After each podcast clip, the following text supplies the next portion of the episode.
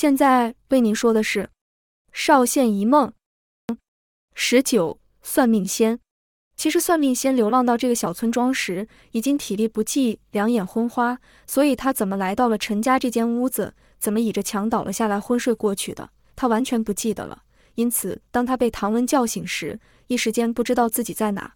但当他循着声音来源看到唐文时，却霎时惊醒了，因为眼前的少年让他有种说不上来的奇异的感觉。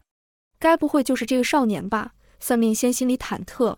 赶紧问了少年的生辰八字后，眼前没有任何画面闪过。这情况和那要跳崖的妇人一样。算命先想起梦里看到的，每个人身上都有一圈颜色，就那母子俩没有。也就是说，不是他的能力被收回了，而是那母子俩本不应该出现在这世上的，所以他才会看不到。然而这日子似乎有人说过，算命仙这才突然想了起来，是那位在少县的小姐的意中人。看来果真连带影响了那位小姐的命运。难怪会看到那样可怕的画面，算命仙心里很难过，想再确认，便又问了出生地。没想到这少年的经历如此吻合，算命仙不禁激动了，想到什么就问了出来。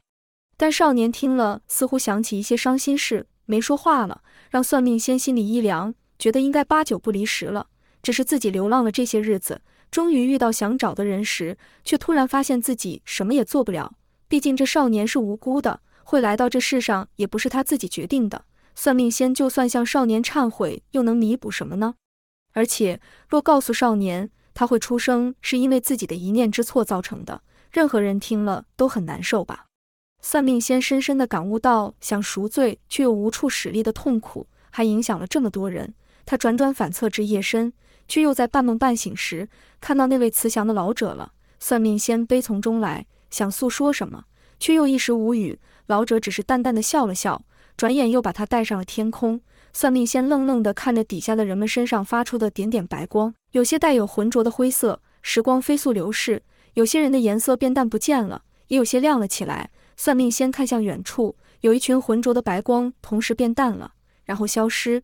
接着各地点点白光又去到那里聚集，其中一些也渐渐变得浑浊。算命仙愣了一下，那里是边境，也就是战场了，所以。算命仙还来不及细思，又注意到有几点浑浊白光从战场跑走了。然而他们跑到一处地方时，却跟着那里的一大群白光一瞬间变淡消失了，只剩零星的白光。可是那里不是边境啊，怎么会这样呢？电光石火间，算命仙想到了，是那时他看到的可怕灾难，就是少县的人即将面对的命运。算命仙很震惊，这么多人啊，任谁看了都会于心不忍。可是经过一段时间，那里又开始出现了一点一点的白光，慢慢的增加，后来还恢复了原本的光亮，像是没发生过什么事一样。算命仙看得目瞪口呆，正想开口问那老者时，又是一道金光刺眼。算命仙叹了一口气，才缓缓睁开眼睛。天亮了，眼前是错落的房舍，贱货传来人声鸡啼，还能闻到饭菜香。他突然懂了，人们追求的天机，皆是以自我观之去决定好或不好。该不该发生，要不要面对，都是人的私心认定。然以天观之，只是必然的过程。就算人们自以为改变了一些事，但最后还是会殊途同归，走向既定的命运。算命先愕然失笑，自己追求了大半辈子的天机，其实老天早就透露了。日出日落，花开花谢，甚至四季更迭，生老病死，都是这样的循环往复，周而复始。不管是折断了一朵花，还是救活了一个人，在老天的眼里。只是个微不足道的改变，要不了多久就能修正回来，世事仍能运行如常。这样看来，真有所谓的命运吗？人生在世不过百年，对老天来说不过一瞬，这之间的纷纷扰扰，或者做了什么，似乎影响的很少。然而若要说没有，他又能看到那些浮光掠影。这时，少年的脚步声打断了算命仙的思绪。算命仙很欣慰，少年还愿意探头看看他。听到少年说今日不算命，算命仙心有戚戚焉。这大半辈子都在看别人的人生，今天突然很想说说自己的经历，还好少年也没反对。算命仙陷入回忆，便说了起来。说了一段后，算命仙的心里感到了一丝舒坦，夜里也较能入眠了。接下来的几天，他和少年讲了许多，少年似乎也想起了一些事，虽然没说什么，但算命仙说完后，突然感到如释重负。他好久没有这种放松的感觉了，尤其少年问他是否遇到那人了时，算命仙这才明白，或许他让少年理解了一些事，也是一种弥补过错的方式吧。